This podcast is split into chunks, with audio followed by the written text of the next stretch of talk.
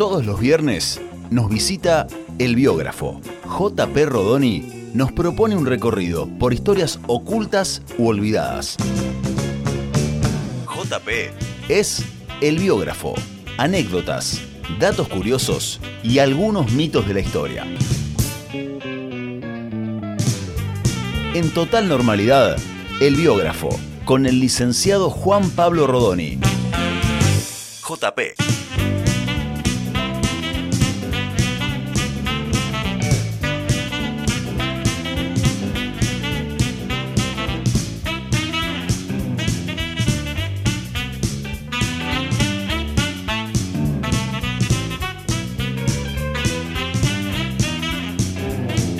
Ahora sí, presentado formalmente el amigo JP Rodoni, nuestro biógrafo. ¿Qué haces, JP? ¿Cómo estás? ¿Qué tal, José? ¿Cómo va? Muy bien. ¿Te gusta el freestyle y el hip hop? Eh, sí, Hip claro. hop. Sí, claro. Muy bien. Yao. Ya. Bueno, pero vos tenés un hijo ahí, eh, adolescente o preadolescente, que debe consumir estas cosas. No sé bien qué consume mi hijo. Bueno, está muy bien eso. Ah, pe- peligroso. No, pero hoy venía escuchándolos cuando ustedes hablaban de Sí. la improvisación y eso. Supongo que alguien ya habrá hecho el.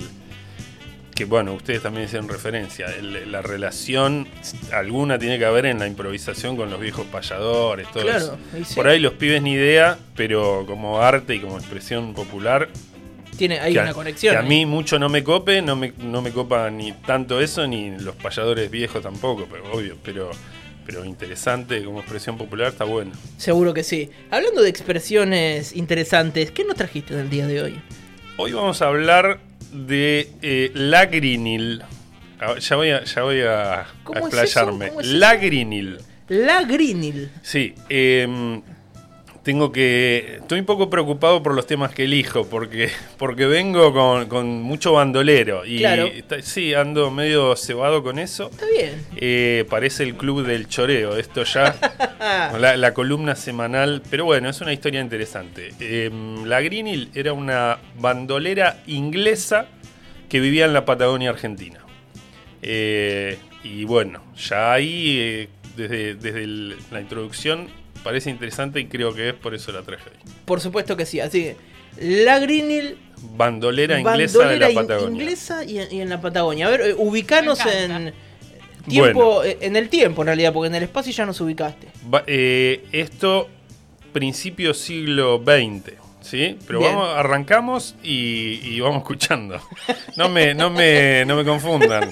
Te tengo todo ordenado. Tenés Tengo la razón. hojita, el primer paso. Tenés razón. Tenés razón. Practicando en casa, para tanto. Bueno. Eh, la Greenhill es el sobrenombre. A ver, José, préstame Sí, atención. perdóname. Pasa que, ¿qué están eh, haciendo en C5?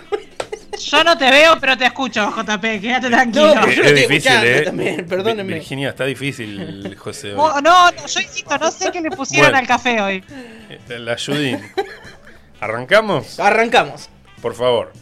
Eh, la Greenhill, sobrenombre de Elena Greenhill Blaker, que nació en Inglaterra en 1875, hace mucho. Sí. Bueno, Elena llega con sus padres al sur de Chile en 1888. Como inmigrantes habían conseguido tierras en Chile, llegan eh, al sur del país trasandino, para no repetir. Y Elena era la mayor de cinco hermanos, ¿sí? Eh, dicen, acá todo lo que voy a decir es un dicen, dicen, ya vamos a hablar de, los elementos de la leyenda o de esta historia real, eh, que eh, como hermana mayor estaba encargada de cuidar a sus hermanos, de ayudar en la cocina, limpiar la casa y que eso mucho a Elena no le gustaba y que tenía ganas de salir de esa casa del rol doméstico y hacer su vida.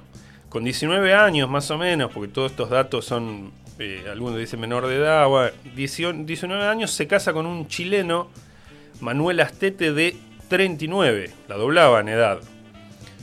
Eh, que según algunos fue una manía. José, no puedo así. Estás loco.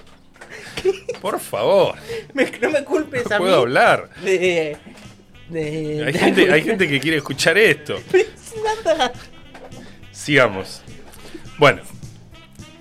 su casamiento para algunos es una maniobra para salir de, ese lugar doméstico, de- del rol de cuidar a los hermanos, Sí. lavar los platos.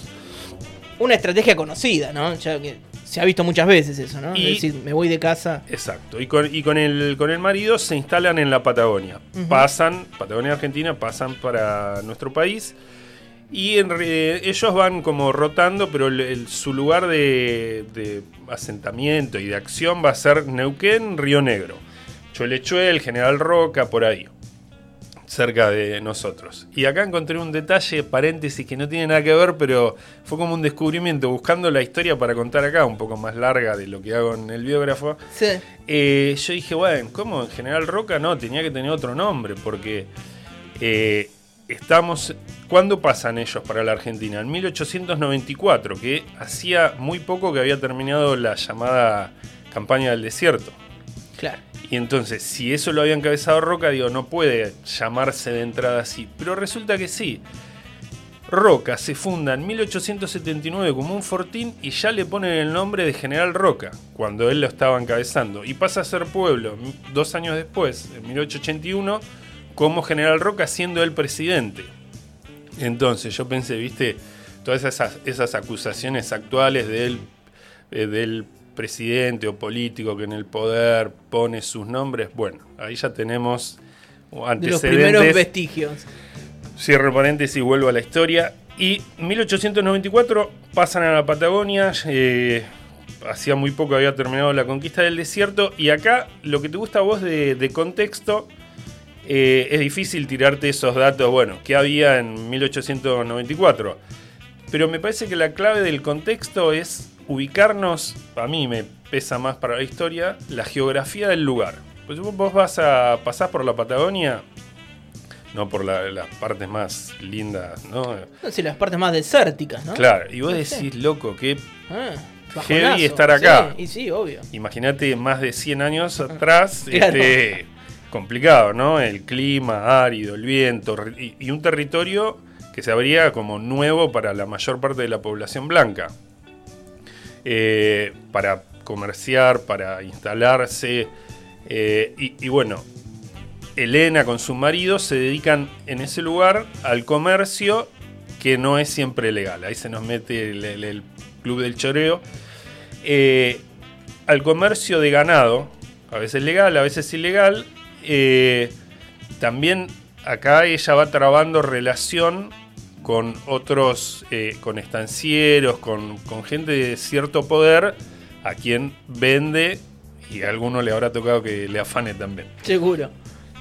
Eh, unos años después, después de ocho años de casado con este chileno y de, y de haber, haber tenido dos hijos, el marido aparece muerto eh, cerca de la casa, con la cabeza destrozada, dicen, a, a- a piedrazos, con una piedra le pegaron fuerte. Elena es culpada del crimen y encerrada en, en una cárcel de por ahí. Eh, y la estrategia de ella fue, eh, fue asesorada por eh, uno que era conocedor de leyes, no abogado. Es difícil saber cómo llegó este tipo a defenderla, pero seguramente tiene que ver con su origen inglés, con sus relaciones de comercio con estancieros. Sí, Eh, debía tener contactos. de nombre Martín Coria, que el mismo tipo tenía problemas con la justicia, pero estaba entrenado en el manejo de leyes y logra defenderla, es absuelta, sale de prisión y se casa con, con este, con este hombre. De edad similar los dos, e instalan un almacén de ramos generales eh, en Río Negro. Y siguen dedicándose a, a la compra-venta de Hacienda con su lado ilegal también. Y acá es cuando la fama de Elena empieza a crecer eh, y se la empieza a conocer como la Greenhill. ¿De dónde sale eso? De una mala pronunciación del apellido que era Greenhill. Claro, es una deformación. Claro. Eh, y en esa fama eh, está la imagen de ella. No solo lo que hace, sino la imagen de ella. Que te dicen que tenía pinta brava, que sabía usar las armas. Hay muchas referencias que disparaba muy bien, que podía pegarle al alambre del telégrafo, que tiraba un atado de cigarrillo y le pegaba, que apoyaba un cigarrillo en un poste y disparaba sin mirar y volaba el cigarrillo. Mira, eso están, esos detalles están así. Eh, están en varios relatos que se van conociendo. Claro, si claro. eso es verdad o no, no importa. A nosotros nos gusta eso. Sí, obvio. Eh, también está la descripción que se, hace- que se hace de ella físicamente. Y yo te la voy describiendo y a ver si vos cómo te la vas a imaginar. A ver. Cuerpo delgado, Sí. estatura pequeña, andar ágil y elegante, Ujú. vestida con pantalones y chaqueta de cuero, pañuelo al cuello, un sombrero de ala ancha doblado en un lado, una especie de chambergo, botas de caña alta con espuelas, poncho azul, revólveres en la cintura, un largo mechón rubio que caía debajo del sombrero sobre el poncho y en su caballo, en la montura, dos Winchesters. Bueno, Bueno, ahí que no sé qué imaginás, pero me imagino de, de- de una chica empoderada. empoderada. sí. Claro. Eh, había dicho que ella tenía amigos importantes. eh, Va, amigos no, relaciones con, con los que repartían tierras, con la intendencia, con la aduana, para poder pasar animales, con quién vender. Con los que tenía problemas era con la policía del sector. Hay historias que se cuentan de, de encontronazos con la policía. Y la que más se cuenta es una de 1909, que la policía la acusa a ella y al marido de haber arreado de un campo cercano y haber vendido 3.000 ovejas que no les pertenecían. 3.000 ovejas. un número. La Green no solo tenía armas, sino que tenía una billetera interesante, ¿no? No, no, no, se las había, claro, después de vendido. Sí, obvio. Bien. Eh, se cuenta que llegado a, que a su casa cae una partida policial de 17 hombres, 17 policías al mando del comisario, que, le, que les pide que muestren lo que llama guías de arreo, ¿no? Es decir, bueno, esto es mío, se lo compré a tal, lo llevé a tal, lo vendí. ¿Y cómo termina la cuestión? Policías capturados por la Greenhill, su marido y los peones que trabajaban con ella, no estaban solos. A casi todos los policías los liberan, pero se dice, se cuenta que Elena, con su Winchester, lo lleva al comisario y a su ayudante a la casa, a la casa de ella, los Sí. hace desvestirse, de quedarse en calzoncillos y los pone a lavar los platos. y que los tiene. ¿Cómo? ¿Qué dijo? ¿Cómo la quiero? Eh, y los tiene dos, tres días, ese es el relato, lavando los platos, ollas sucias del almuerzo, lo que iba, les tocaba a ellos en calzoncillos lavar los platos mientras ella estaba sentadita, supongo, fumándose un pucho. Eh, después los libera, no les devuelve las armas y les, dice, bueno, y ahora me firman que estos animales eran míos. ¿No? La hizo completa, bien, pero la hizo demasiado bien y se, un poco de preocupación a la Green le agarra y liquidan todo, liquidan económicamente Elena y su marido y se van a Buenos Aires porque sabían que est- estaba complicada, tenían que rajar. ¿Qué había en Buenos Aires? Estaban los hijos que había tenido la Greenhill eh, con su marido anterior y que dicen que estudiaban en colegios privados, que ella tenía ese lado de violenta en el sur, pero que los pibes bien educados en Buenos Aires. Estando en Buenos Aires, el marido muere, enferma, y muere en 1914, y ella decide volver a la Patagonia. Ahí hay, al- algunos dicen se vuelve a casar por tercera vez, otros te dicen no, se juntó con otro, bueno, no importa, tiene una pareja nueva y arranca sus andanzas de, venta de hacienda robada. Eh, y acá es, vamos, llegamos rápido al final de la Greenhill. La policía la estaba esperando como sea. Y dicen, bueno, eh, eh, pasa a Chubut, ya Río Negro, Neuquén, pasan a Chubut y en un paso que ellos estaban intentando arriar ganado, en un paso estrecho, eh, los esperan escondidas la, la- la policía, ella va con su marido Sí. o pareja y son atacados a los tiros. Se cuenta que ella estuvo una hora a pura balacera resistiendo los tiros hasta que eh, el- el- su pareja se escapa, queda la Greenhill sola, el caballo cae muerto, que estaba ya herida, sin balas, y eh, el comisario la ejecuta de un tiro en, en la nuca. Y, y eso, ahí sí, esa parte, si la balacera duró una hora no sabemos, pero sí el tiro en la nuca, porque hubo un juicio posterior a, a los, a los policías Mirá, claro que intervinieron. por este exceso cometido. Eh, en ese lugar donde ella cae muerta, hay un cerro cercano que se pa- pasó a llamarse el Cerro de la Inglesa y que dicen que los arrieros desde ese momento, cada vez que pasan, se sacan el sombrero en homenaje a la inglesa y era un lugar donde todos pasaban y dejaban flores, de verdad, de una- papel. Una, Bueno, ofrenda. el cuerpo de ella queda ahí y en 1949 la familia que estaba en Buenos Aires lleva el cuerpo al cementerio británico de Buenos Aires. Y bueno, esa es la historia, como si uno la busca, la cuenta y lo que en general coinciden todos. Y cuando ella cae muerta, si uno lo quiere pensar, es ahí arranca la leyenda de cómo se empieza a contar lo que había pasado. Que en un momento al pasar dijimos, esto es verdad, no es verdad, nos gusta más. Y buscando más datos eh, so- sobre la historia, digo, bueno, que le puedo agregar, eh, encontré una- un artículo de, de una revista de historiografía que se llama Entrepasados, de 1999, de un autor, el artículo es María Argeri, que dice, eh, se llama La construcción de un mito, Elena Greenhill, la bandolera inglesa de la Patagonia. Y la tipa intenta, por eso medio que había llevado para ese lado, intenta establecer cuánto hay de verdad y cuánto Sí, hay falso ficción. o ficción o, o se fue agrandando con el tiempo en el Mm. relato. Sí.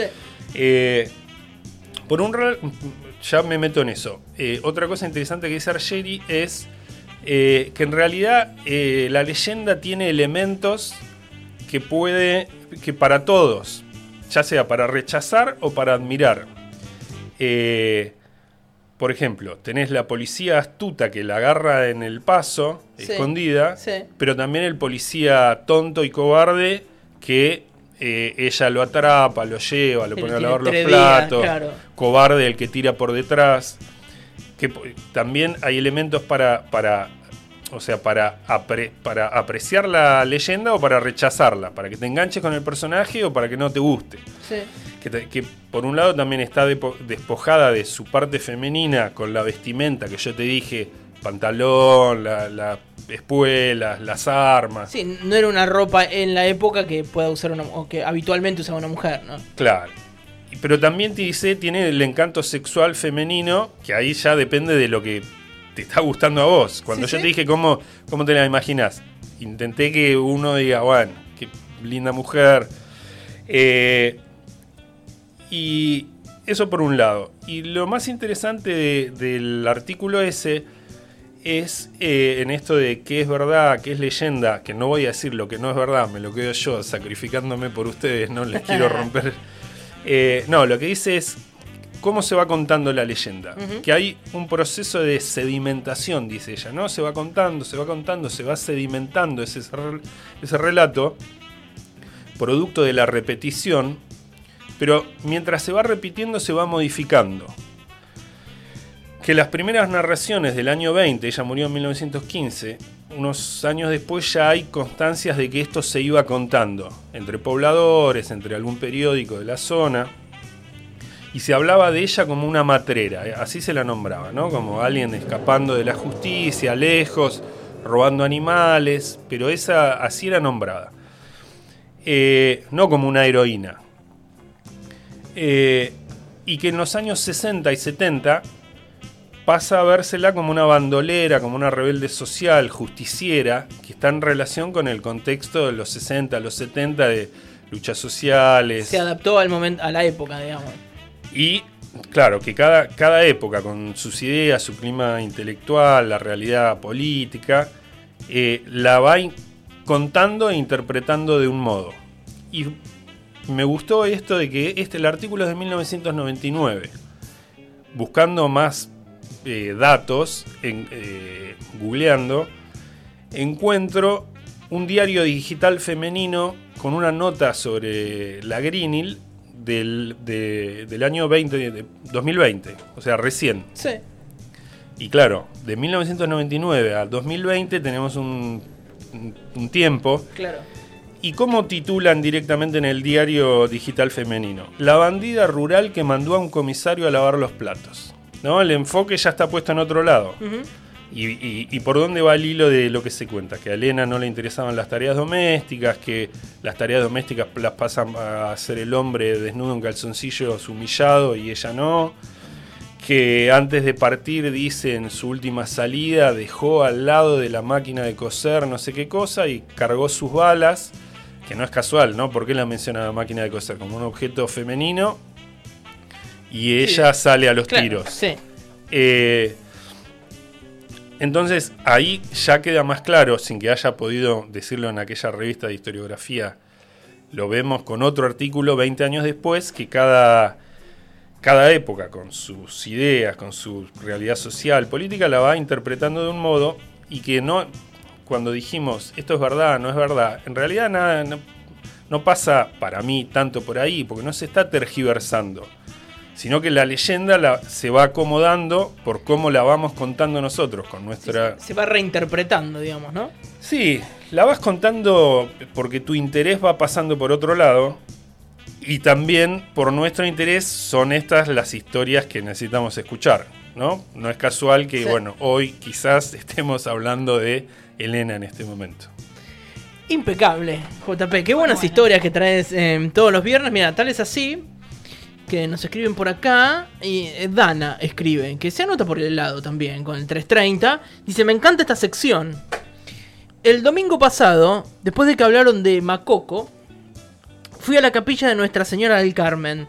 Y esa capilla, el edificio, fue donada por una familia Unzué. Es una mujer. eh, y esa capilla, el edificio fue donado por una familia Unzué. Es una mujer, así que me acordé de ustedes. Bueno, saludos, Dan. Mirá qué buen dato, mirá qué buen dato. Es la iglesia de Sánchez Elías. Qué bueno. Sí, seguramente si hay donación y ese apellido, alguna riqueza atrás para poder hacerlo. Sí, qué bueno, no sabía.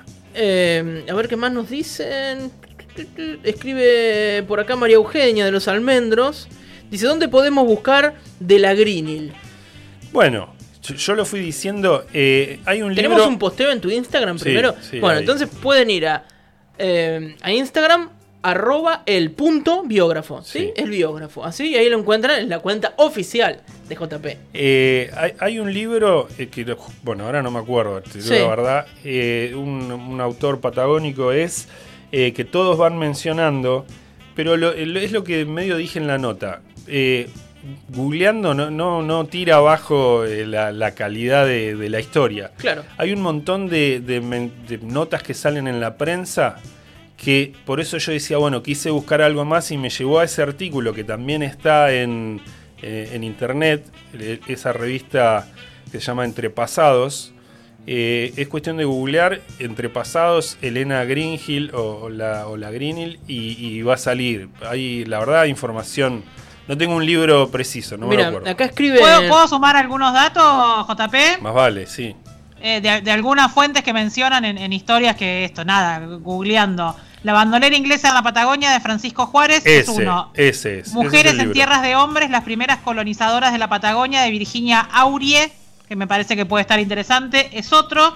Y la bandolera inglesa de Elías Chucair es otro. Sí, eh, bueno, ya que nos quedamos charlando, voy a agregar para que alguien no levante el dedo y diga algo con mi manía persecutoria. Eh, no, no, que, que también, eh, no sé si lo dice ella u otro autor, eh, que dice, bueno, Elena también tenía ciertos aspectos que hacen que se la destaque. No era la única mujer en la Patagonia.